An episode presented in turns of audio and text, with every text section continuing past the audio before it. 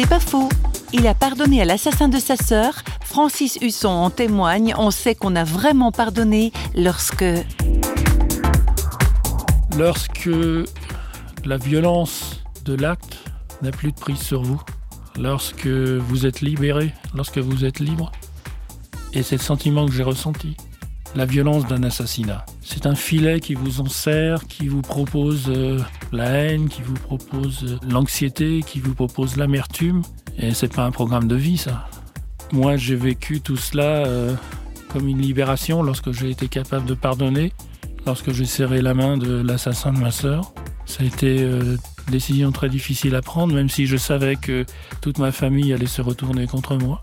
Mais je l'ai fait obéissance à Dieu et puis pour être libre.